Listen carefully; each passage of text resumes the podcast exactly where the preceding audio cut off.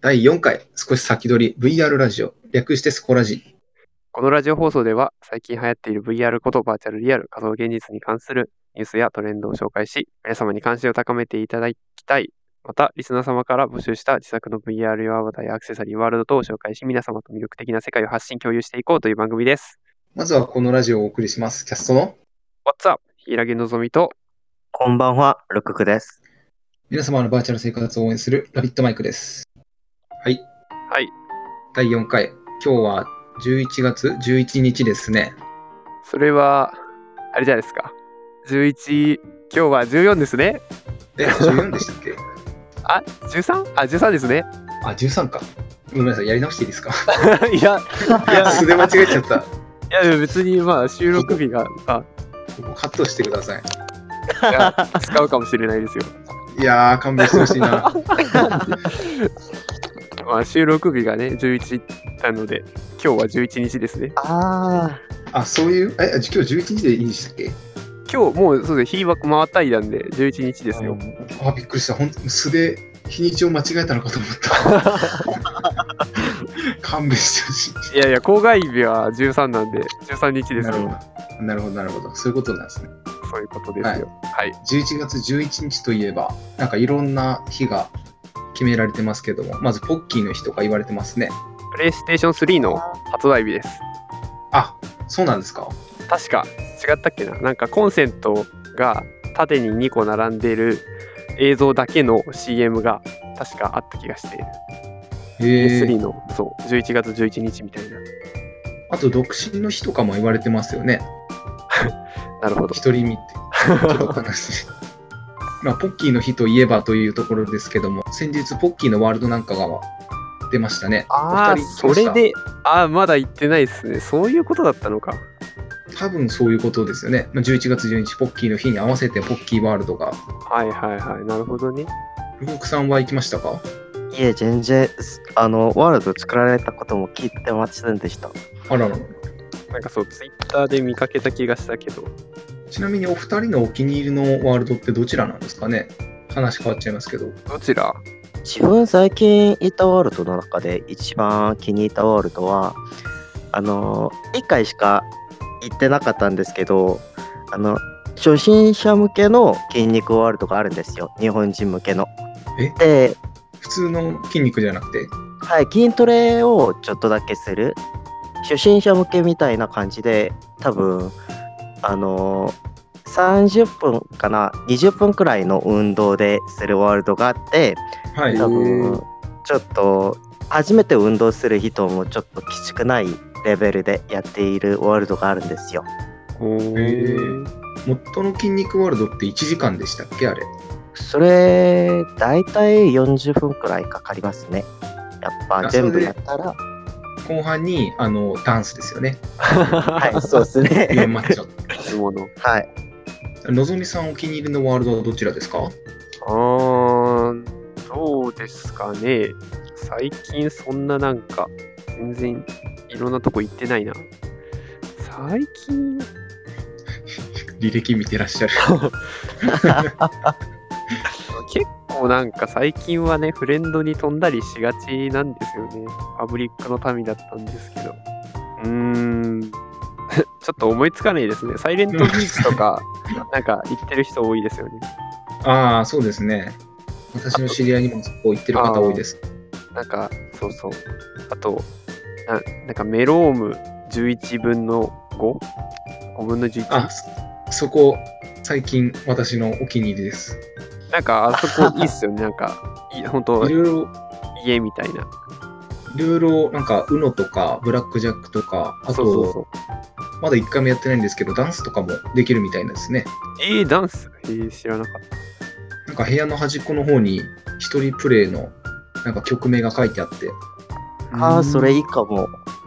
いろいろできるワールドってのは嬉しいですね。なるほどそうですね。そういえばアート、今回も風ですね。風風の続き一週間だからインフルエンザとか、ああ、可能性としてはありえますね。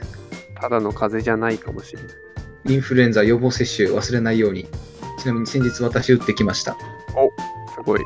自分おは二人も多分打たない。なぜ自分も結構なんか風邪ひいたり倒ったりしたんですけどもやっぱそうですね会社のみんながなんか風邪ひいたり治ったりするからあ私もいいかなってくらいのレベルになって結構 そんなの考えてませんでしたいあやあでも辛いのは自分ですよやっぱりインフルエンザ辛いですからねそうですね確かにそう最近寒くなってきたからねちょっとはいもう体冬に気をつけてそうもう秋はすっ飛んで冬ですね最近冷えてきたので皆様ご自愛くださいはい気をつけましょうみはいんな体調ははいそれでは最初のコーナー行ってみましょう今週のカレンダーのコーナーこのコーナーでは VR チャットイベントカレンダーから我々が気になったイベントをピックアップして皆様の知らなかった新しいイベントを発見していただくコーナーですなお今回は11月11日に収録を行っているため読み上げるイベントは現時点での登録がされているものに限りますはい11月14日木曜日午後9時半から異業クリーチャーバー、バーバリアント営業日。前も紹介しましたクリーチャーアバター向けのバーですね。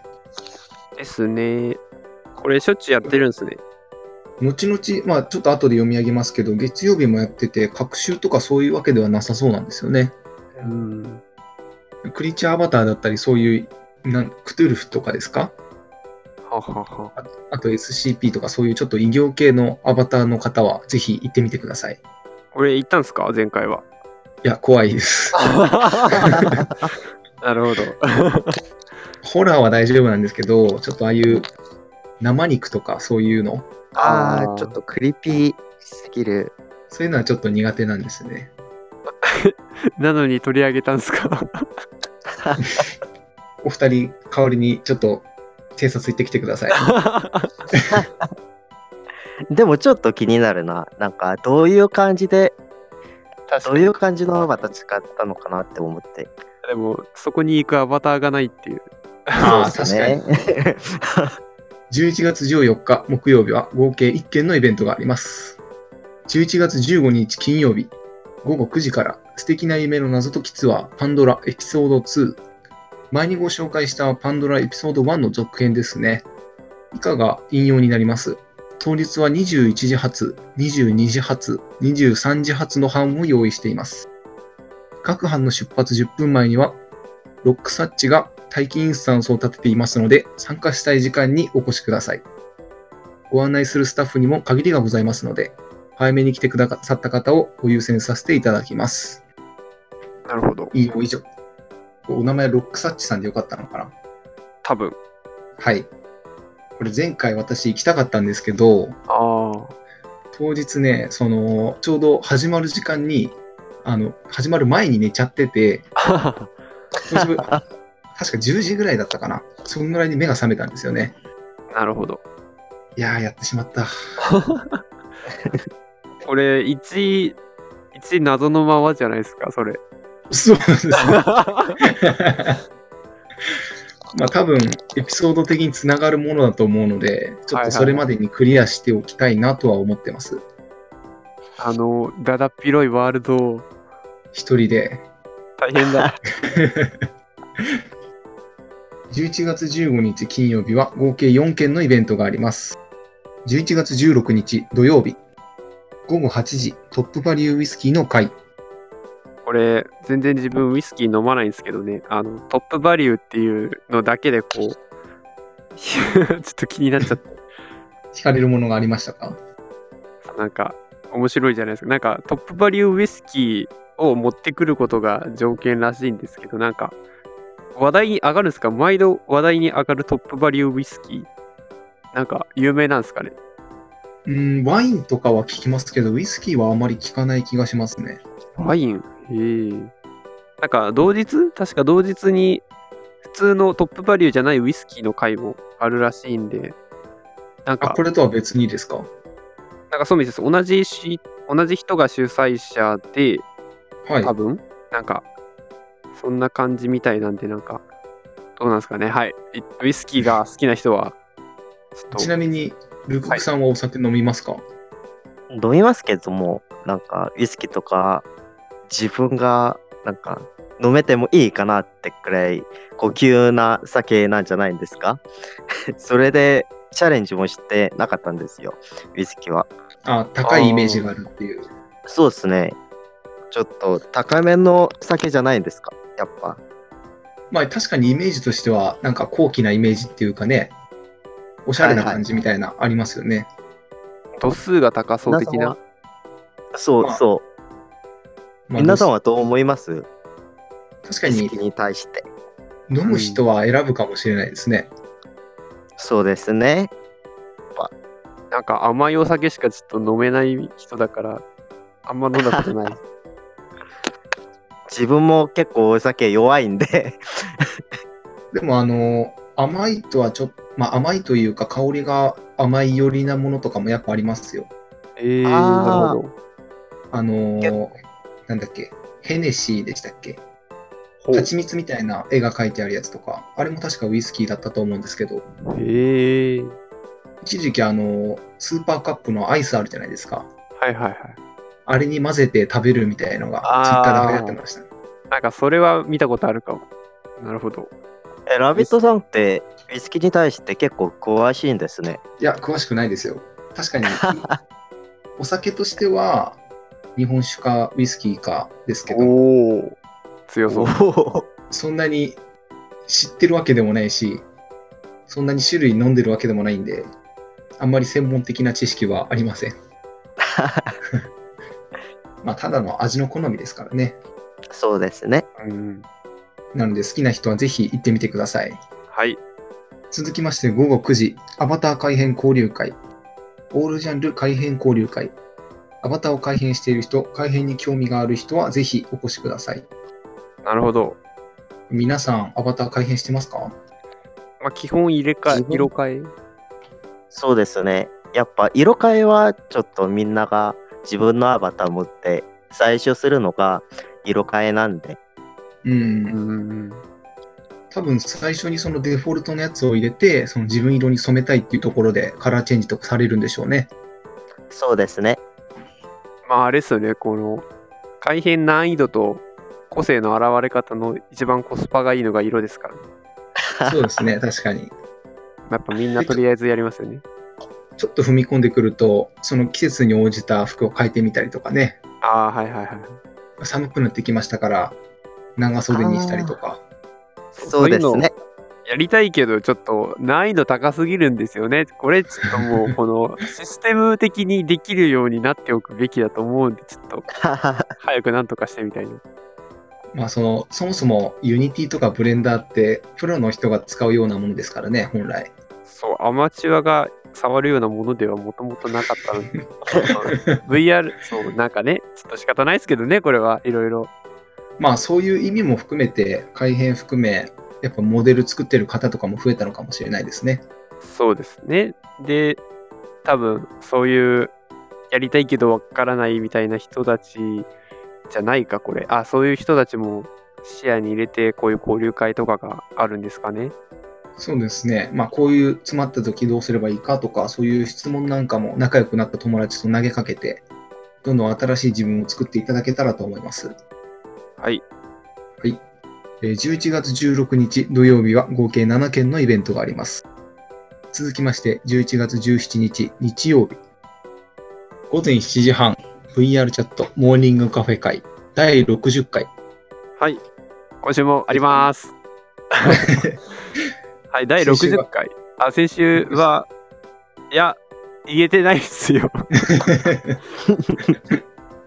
そう、あのね、ちょうどちょっとゲーム、あるゲームをこう、あの、睡眠時間削ってぶつづけでやってるっていう時間だったんで、なんかツイッターでも結構夜遅くまでやってらっしゃったみたいですね。そうですね、あの、最初から最後まで、あの、クリアのところまでは、あの、ノーカットで、あの、YouTube に上がってるので、見たい人いれば見ればいいと思います けど、そう、なので、はい、第60回、60回やってるって、すごいですね。すごいですね。毎週やってるっていうことは、半年前ぐらいなのかな おおなるほど。 ?9 ヶ月か10ヶ月ぐらい前から始めてるってとこですかね。あ、違うな。すごい。あ、1年以上前かな。お1。年、一年ぐらい前かな。多分それぐらいですよね。すごい、記念すべき60回ですね。 行きたいな1週間、4日だか。あ、1年以上やってるのか。まあ多分今回も行けない気がしますが、行きたいと思っています。 はい。き 気持ちだけ。気持ちだけは。午後8時、バー迷い、飲み会で、ディスカバードアタック。参加条件は特にありません。お酒が飲めなくてもソフトドリンクでも参加 OK。これはどんなイベントなんですかね。飲み会ですね。やっぱバーって結構多いですよね。ああ、バー、なるほど。 ちなみに皆さんはあの VRC で飲み会やったことありますかえー、っと、まあ、数回に ?2 回 ?3 回くらい一応あるけど。私は1回ですかね。おー、どうしてもその、やっぱりヘッドマウントディスプレイつけてると飲みづらいっていうところが ああー確かにありますね。ジュルジュルしないと。そうですね。でもこういうイベントあってなんか初めて会った人とか VRC でなんかいろんな人と話ししたい時に参加したらいろんな友達もできていいと思いますよ。あまあ、あ、そう確かいにう。機会の場としてはね、すごいいいものだと思います。出会いがありそうですね。そうですね。お酒の勢いでお話も進むでしょうからね。うん。そうそう。結構若い人もお酒ダメな人も結構入ってもいいってそんな感じで作られたバーなんではい。皆さんはいかがなんでしょうかうん。なるほど。えー11月17日日曜日は合計4件のイベントがあります。続きまして11月18日月曜日、まあ、先ほどお話しましたけど、午後9時半から異業クリーチャーバー、バリアント営業日。まあ、ここは先ほどの件のありますので割愛ということ。木曜と月曜。そうです。はい。はい。クリーチャーの活動は活発ですね。活発ですね。まあ、予定が合う日にどちらでも行っていただけたらと思います。はい。はい。11月14 18日月曜日は合計1件のイベントがあります。なお、11月19日火曜日、11月20日水曜日は現在登録ありません。省略したイベントや紹介したイベントの詳細は VR チャット、イベントカレンダーやカレンダーに記載されている概要などを参照してください。それでは次のコーナー行ってみましょう。VR in リアルのコーナー。このコーナーでは VR に関するニュースを取り上げていきます。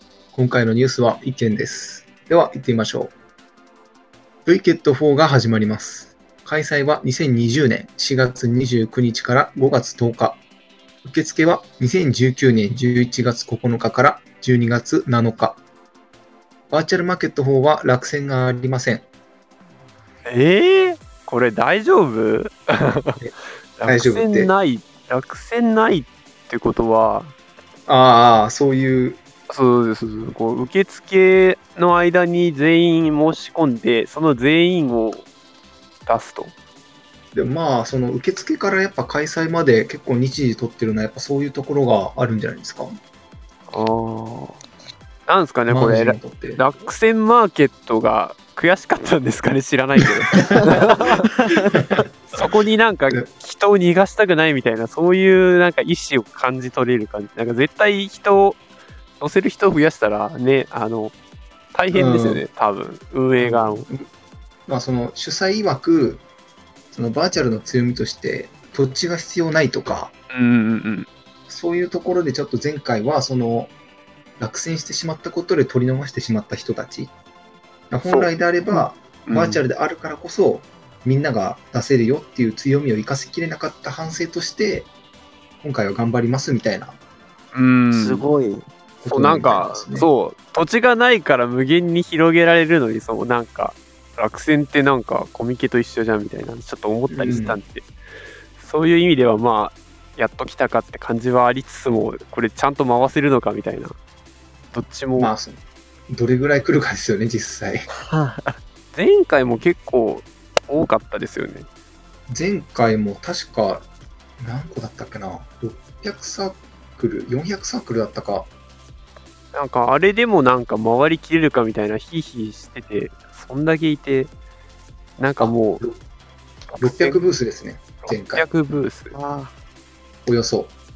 ーん、これ、どうなるんですかね。落選ないのか。まあその、うん主催曰く落選マーケットっていう名前もちょっと、なんか残念だなみたいな思ってたとこはあったみたいです ね。あやっぱねまあ、もしもやるのであれば、名前を改めていただきたいとか、そんないった旨をツイートしてました ね。お前らが招いたんだことだろうみたいなちょっと思ったりしますけどそういやいやいやいやいや、うん限界はありますから、誰しも。最初はね、ちょっうとん大変だったでしょうが、まあこれから落選がないということで、そうですね。でも V マーケットなんか初めからずっと成長してなんかもうそこまでふや大きくなったからそれめっちゃすごいと思うよなんかいろんな大企業もちょっと挟んだりそんな感じになったからうーん、そうね。前回、コンビニエンスストアとかも来ました。はいはい、うんそれどことは言いませんけど も。今回のバーチャルマーケット4ですが、もう会場のコンセプトがもう出てます。はいはいそはのい。コンセプトなんですけども、まず一つずつ読み上げていきましょう。はい。一つ目がデフォルトキューブ。コンセプトが無個性、無彩色、シンプル。ブースが生まれる場所。ブースがより輝く場所。誕生、巨大ブース、自由な空間。うん。メニューから見たいブースを選択すると立方体が溶けるように弾け、巨大なブースが現れます。ブースを見に行くのではなく、ブースを呼ぶ体験。ブースそのもの以外の要素を極力取り除いたシンプルな展示空間です。スペースのサイズは 10m×10m×10m と、ひときわ大きく、複数人数でも合同作成のブースや、建造物、ワールドキット、アート展示、VR ライブの展示などを想定しています。これがな運用るですねほど。これは考えましたね。前回なんかうん。自分で回る感じでしたよね。はいはいはい。なるほどね。これはとても面白いですね。これは、そう、その回る、そう見る側からしたら回る大変さっていうのが、ちょっとまあ、このさっきの文章からの予測なんで、ちょっと実際はわからないですけど、はい。まあ見た感じ、メニューから選んで、それがこう、前に表示されるってことなんですよね。そうですね。これは、この文章からですと。 ってことなので、まあ、歩かなくていいのと、その、はい。あれですよね、あの軽さ、レンダリングのコストを考えると、そう多分これ1個、ブース1個ずつ表示されるんで、重くなったりしないと思うんですよ、多分そうですね。描写はかなり限られてきますので、そう負荷が1ブース分にとどまるんで、その重くて回りきれないよみたいな人も減ったりしたりしたりして、で、しかもこれ、そっか、これ、こうこういうシステムにすることによって、こう大人数のその参加者も対応しやすいと、ただメニューに並べるだけでいいと、はい。これは考えましたね。これならで落選がなくてもなるほどねって感じ前回の VKET3 なんかは、 ブースを並べて2つのブースで1つにするとかいうのもありましたからね。ありましたね限界突破でしたっけ、あよく覚えてらっしゃる。まあ、なんか一応で出た側なんでああ合同だ けどなるほどね面白いですねうーブんースを呼び出すっていうのもなんか一層バーチャルリアルっぽさがありますよね。なんかやっと活かせた感がありますねはい。で、続きまして、2つ目のワールドですが、アバターショーケース。コンセプトが近未来ファッションモール、ショーケース、ショーウィンドウ、アバターそのもの、ブランド品。アバターをウィンドウショッピングで見て回るような世界が現実のものになるかもしれません。アバターショーケースはそんな未来を先取りしたアバターが輝く世界。アバターやアバター向け衣装、アクセサリー等の展示を想定したショーケースが並ぶ近未来的なファッションモールです。うーんこちらも引用です。ああそうかまあそうですよねそうきますよね今までそのブースを作るのが大変だっていう方でも、そのアバター単体で出せるっていうところは強みですよねあ。ーはいはいはい。なるほどね。うーん。どうしてもちょっとしたアクセサリーを5、6個並べてるブースとかでもね、その四角いブースを作って、今まで入稿しなければいけませんでしたので、確かに売りたいものはね、そのちっちゃいものなのにわざわざこうブースを作らなきゃいけないっていう、その無駄なコストがさ省かれるんで、はい。これもその落選なしに、こう、一役買ってるんじゃないですかね。まあ、アバターのショーケースっていうのもなかなかね、近未来的な感じがありますよね。 そうですね。なんか秋葉のフィギュア売ってるところみたいな感じですかね。 確かに。それを触ると自分がその姿になったりして。うーん。では、3つ目のワールドですが、えー名前があぜ屋敷でいいんですかね、これは。コンセプトが和風建築、黄泉の国、冥界、地下世界、石畳、あやかし、妖怪、大間が時、和傘、神隠し、提灯、保身体、赤や隔離用の荒屋敷、寿司の稚語を招かるる、和傘番傘平野坂、赤や宮かし立てまつる。どうしたんですかなんか取りつかれたんですかいや、そういうコンセプ ト、そういう説明文なんですよ、これ。え、ちょ全然意味がわからなかった。どういう意味ですかこれ。あの最初の2つはそのワールドの説明だったんですけど、赤やそれ以外に赤隔や離用のあれ屋敷。ちょっとこれはあれなんですよ。あのー公式の方にもうちょっと分かりやすく書いてあるのがあるんで、それちょっと見てくださ い。ああ、なるほど。ちょっと私も説明できません、これは。 全然意味が分かんなかった。まあでもなんかそのコンセプトの単語を見る感じだとなんかなんですかねなんか和風なんですか和傘妖怪とか石畳そうですね。神隠し古神体とか和風系のなんか左右に鬼というか、あなんーか風神と雷神みたいな。あうんみたいなあ、そうそうそうそう、そんな感じのがありました。なるほど。へえここは、なんですかね、なんか、前2つのやつみたいな、なんか、そういう感じではないんですかね。あの前2つがそのアバターと、なんていうんですか、アバターとそのワールドキットとかアート展示とかっていうコンセプトだったのに対して、これはそのあーアバターとかのもう世界観っていうんですかね。これは、つまりこっちは、従来通りのブース展示ってことなんですかね。そういうことになると思います。えー、じゃあこれ、なんか最初の無機質っていうのは、あ、なんか、その属性が特にないその音楽だったり、ライブだったりとか、あー、なるほど。まあ、属性がないってわけじゃないんですけど、そういうイメージ。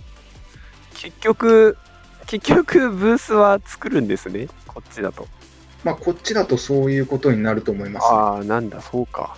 ええでも、やっぱ、あのー友達となんかアバター見てるとき、ワールド回ったり、一緒に歩いたり、そんな感じのワールドも、いた方が楽しめれると思いますよ、あー VR マーケットの楽しめあ確方として。そまあれはそのあ世る。界としてね。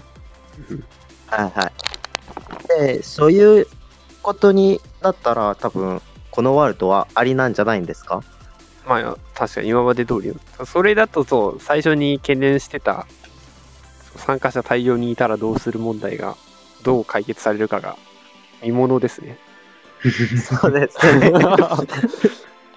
で続きまして第4つ目のワールド電脳都市ミラビリスコンセプトが未来都市 SF サイバーパンク世界輝く青黒きらめくネオンビル群機械による庇護スラム街アングラ新しい体をお探しですかそれとも衣装をアクセサリーがお好みですか精神的高揚感が欲しければ武器を手に取って大ゲームに興じてみては肉体的充足感をお望みであれば、上物の人工肉から天然物のフルーツまで取り揃えております。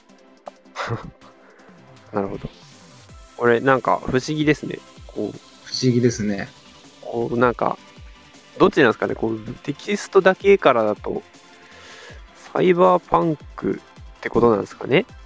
なんサかイバーパンクというかもうコンセプトアート見た感じですとあの完全に青い水色水色の未来都市というか未来未来でなんかそうなんか肉とか出てきてなんかああちょっとファンタジーっぽいようなファ感ンじでタすジーかっていうかそれこそなんかサイバーパンクスラム的ななんかああなんか今まで今までだとなんか機械全押しみたいな感じがなんかこうちょっとあれですね切り口が変わってこう間口が広がった感じがありますねうんうーん前 VKET3 にあった機械はあれでしたよねロボット系のそうなんかロボ系だけみたいなうんあれはあれでなんかそういう需要を網羅できてると思うんですけどそうですねいっ人ぱいありましたねロボットそうなんかロボットじゃない未来も多分あると思うんで多分そういうのが今回は多く見られそうですねはい。5つ目のワールドはナーサリーライム。コンセプトは童話の世界、鮮やかさ、偶話、かわいい、自然、森、お城、ワンダーランド、不思議な生き物、お菓子。小さな頃に夢見たような偶話の中で、伝え聞いたような童話の中に描かれたような、大きくて小さくて、ふわふわで、甘くて明るくて、不思議で、これきしめんですか えちょっと伝わらなかったナーサリーライムって違ったかなきしめんききしめんしめんって。え、食べ物のあいやあの思いは優しいきしめんみたいなちょっと存じ上げない。あれそっかこれが通じないとなるとちょっとどうしようもないですねこれは流してください はい。 えルククは知らない 私も知らない。あーそっかちょっとダメだったこのワールド、あれですね、ファンタジー系の、もくりワールドとかあった、そういう類のもね。結構このワールド人気ありこれありだと思います。前回はあのビビットとパステルとかのやつとかもこれに入るんですかねああ、あっちはピンク色の可愛い系でしたもんね。多分これもなんかこの可愛いとかワンダーランドとかお菓子とかなのはでいなんかまとまっちゃったんですかねわからないけど他に。前回、あの、森と山でしたっけああそっちもあってそうそれと分かれてましたねそのあのそうですね。あ可れ愛いでも。夢川的なやつがはいはいはい。一緒になっまあ、ワンダーランドと可愛いと、偶話と、うんあと森ってきてますからね。そうこれ、前一つのワールドでみんな固まるのかななのかな前あのビビットかパステルか忘れたけどあそこのワールドの音楽がめっちゃ好きでうん。ああ、めっあちゃそ良かこったの、あの、ビビットの方の、あのビビッ、トかな何でしたっけグラスでカランってやるところ、すごいおしゃれでした ね。ああ思い出 せないちょ思い出せないから。すごいあそこ好きだったんですよね。っと音楽最高だってなってた多分この、童話の世界っていうとこなんで、例えば不思議の国のアリスとかなんか、森の中から、なんかトランプの世界に転調するような物語だったりするじゃないですか。はいはいはいはそういうなんか世界観の中で区切りはあるのかなとは思います。いなるほどですね夢の世界ってことでこう分割中でもされてるみたいなそうそうそうそうそう。ははなるほどまあ、想像ですけども、実際どうなるんでしょうね。では、6つ目のワールドですが、ワールドエンドユートピア。コンセプトが灰色と緑、サビ色、滅びた文明、静寂、終末、壊れた機械、ビルに這うツタ、崩壊の後、文明の名残、再生。かつて機械は人類のもの言わぬ奴隷として扱われていた。自動的に成長を続ける機械の中から自我と感情に目覚める機械が現れ始める。機械たちは人類から離れ、独自の国家を築き上げ、急成長していった。 ワールドエンドユートピア灰色と緑なんか米津玄師っぽいですね確かにすごいそんな感じします、ね。まあ壊れた世界というか廃墟とかそういうイメージですかね。ですね、なるほど。えー、なんか今までにない感じですかなんかあんまこんなのなかった気が。あ、でも機械、そう機械が強いのかな、ここは。なんか、ワールドコンセプトですと、多分、戦争に使われてたロボットか何かが苔が生えて放置されてたような、終末の世界を表現するアートでしたね。ナウシカ的な。ああ、そんな感じもあるかもしれないです。おーうーん、なんか、ちょっと、読みづらいですね。ちょっと、気になうる。ん。へえ。自我と感情は目覚めるんですかね、いつか、機 械は。目覚めるんですかね。所詮はそういうのも含めてプログラムだと言われちゃうとこもありますけどね。まあでもね、実際、本当のことなんてね、わからないですからね。うん。こうちなみにですけどね、この今回ワールドコンセプトを読み上げましたけど、これ続きあるので、公式サイトの方でちょっと全部確認してみてください。あまだ続きがあるんですね。まあ、その長くなっちゃうっていうのも含め、実際に見てもらいたいっていう点でわざと切ってます。なるほど。はい。なので実際公式サイトの方見て確認してみてください。では、ある程度バーチャルマーケット4の予習が終わったところで、はい。前回の復習で問題いきます。本題のコーナー だ。 前回のバーチャルマーケット3は約70万人の来場者。ブースはおよそ600ブースとテレビにも取り上げ大盛況に終わりました。クラウドファウンディングの支援額は目標額の5倍となる1000万円を突破し、あし突破しました。実際の企業もそう協賛されましたが、その協賛した企業の数は以下のうちどれでしょう ?1 番20社、2番30社、3番40社、ちょっと、あれですね、あの、アンチ V ケット感、自分あるんで、ちょっと、かなりどうでもいいなって思っちゃう感じが。これ結構むずいと思う。アンチ V ケットなんですかあんまちょっとね、なんか、こんなさ、1000万円も集めて、あれかよみたいな。ああ。確かにそういう考えもあるんだな。ちょっと、まあ裏ではいろいろうん動いてますからね。 なんかね、ちょっと声優いっぱい使ったりしてさ、ちょっと、そう、そういう、そういうあれなんで、ちょっと、まあ、協賛、じゃあ20で、1の20。 入社。じゃあ、ルクブさんは。こんななんか大規模だったら3番40社か な。おじーゃあ、1番と3番ですね。はい、20と40。はい。残念。おお。 30社なんですね。まあ30社も多いけどね。そうですね。結構多い。 第4回でよくぞここまでと言いますか。すごい成長されましたね、やっぱり。 なんすかね、なんか、独り勝ちっつうか、なんか、あれっすよね。他にいないから、こう、どんどんうん。勝手に突っ走ってる感があって、ちょっと、なんか、個人的には悔しさを感じる。まあ、アイディアを一番最初に考えたというか、そういう特権がありますからね。ここまで来ちゃったらもう、並ぶものは多分出てこないと思いますよ。ちょっと頑張って潰したいです ね。えー ちょっと、てまあね敵なんですこれか、そこ。いろんな、いろんな選択肢があっていいと思うんでね、これだけだと、あの、独占、独占禁止法ですよ。あの、競合がいてこそ、こう、競争は生まれるんでね、こう、競合あーそうがですね。出てきてくれたら嬉しいかも慢し心しれなないいで。ですそうですね。いや、ちょっとびっくりしちゃったな。 いきなり壊しちゃおうか。いや、なんめっちかちゃょっ半と、端なかったから。な長いものに巻かれたくない性格なんでね、ちょっ と、こなれ、るほど紐長すぎるんで、はい、ちょっともっと短いの出てこないかなみたいな。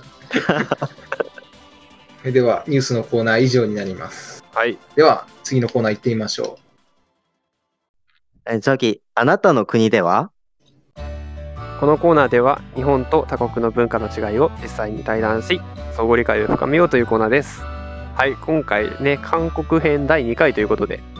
はい。いきますけども今日のテーマは挨拶ですかね今そ日うねですね。あのカレンダーとかあの今日ねあのコーナーいっぱいね時間取ったんでちょっと今日今回は手短に挨拶ということではい。はい。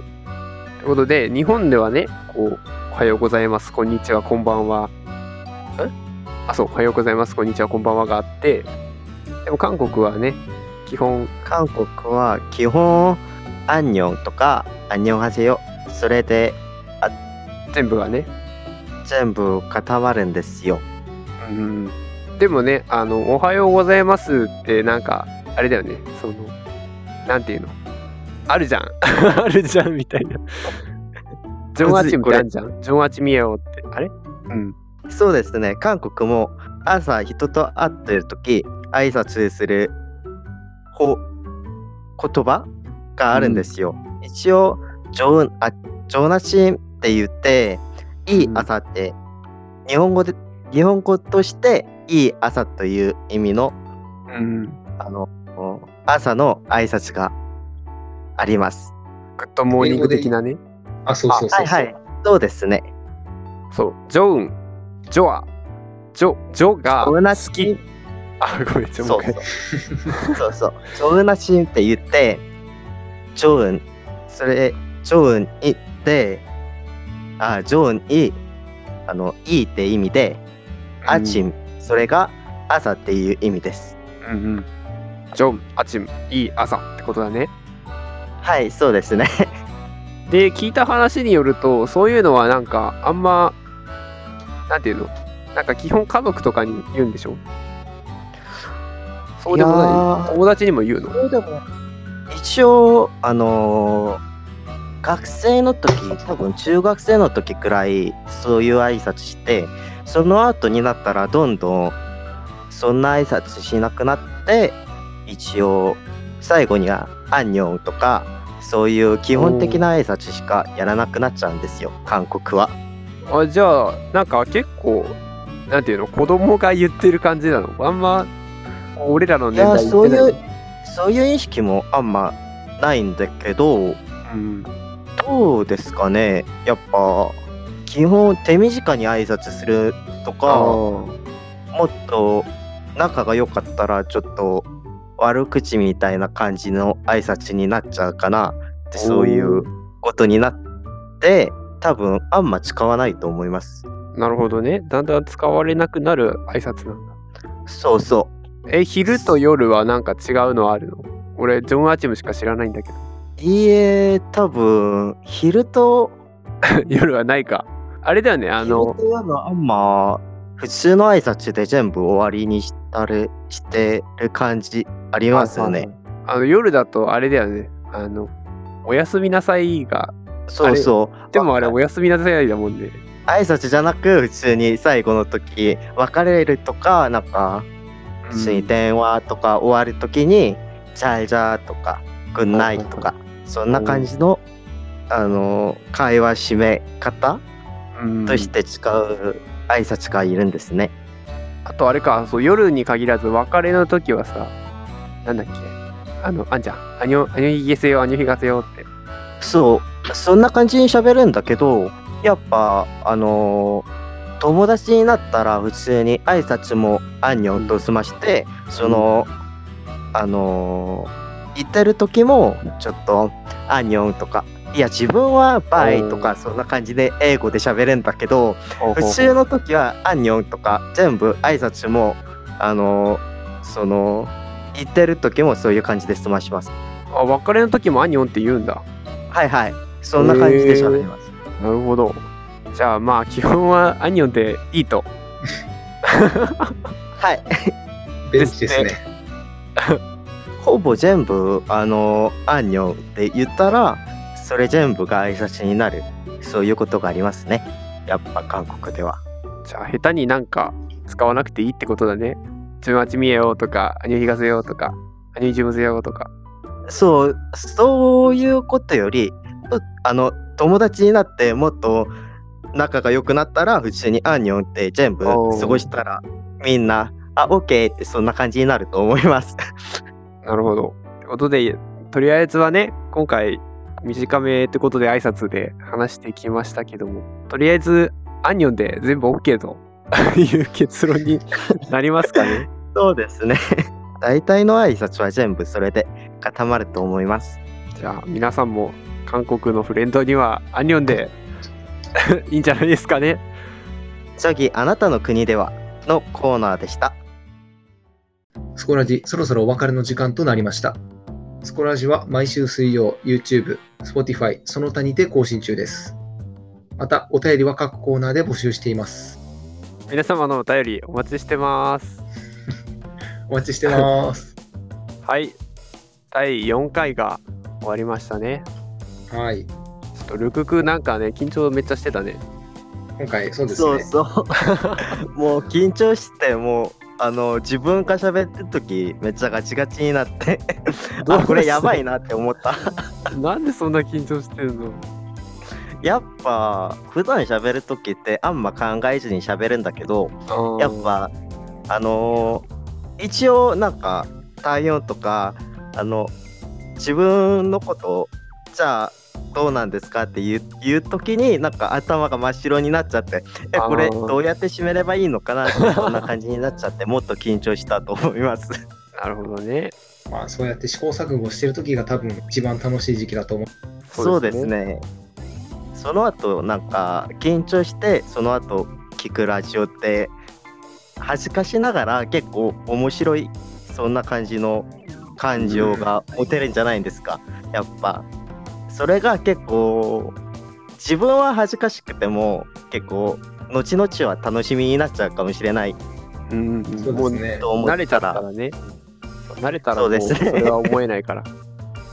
まあ今は緊張してそれ楽しめれるか楽しめないのかあんま分かんなくなっちゃうかもしれないけどまあね、後々はね、いい思い出になるんじゃないですかね。はい。まそあ、こうでのす調子で、第10回、20回ぐらいまでそう です、行ってみましょょう。行きたいですね。楽しくいけたらいいですね。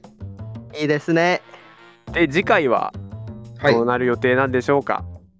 第5回、はい、アート第さん5が回。復活してくれれば、4人で回していけると思います。そうですね。アートが帰ってきたら、まあ、きっと帰ってくる読みで、もうルククとアートの絡みをね、ぜひはい。お届けできたらなと思いますのでね。良くなってるといいですね。体調がね、そう、良くなったらいいけど。え、ルククもアートと喋りたいでしょそうですね まあなんかアメリカなんか喋ったりそんな感じになったら楽しみだと思いますうんうん。英語を喋ったりそう。なので来週も来週も聞いていただければなと思います。はい。ってことで、いらげのぞみとルククとラビットマイクでした。それでは皆様、来週も良き VR ライフを。また来週お会いしましょう。ありがとうございまありがとうございしまたし。た。また来週。また来週。また来週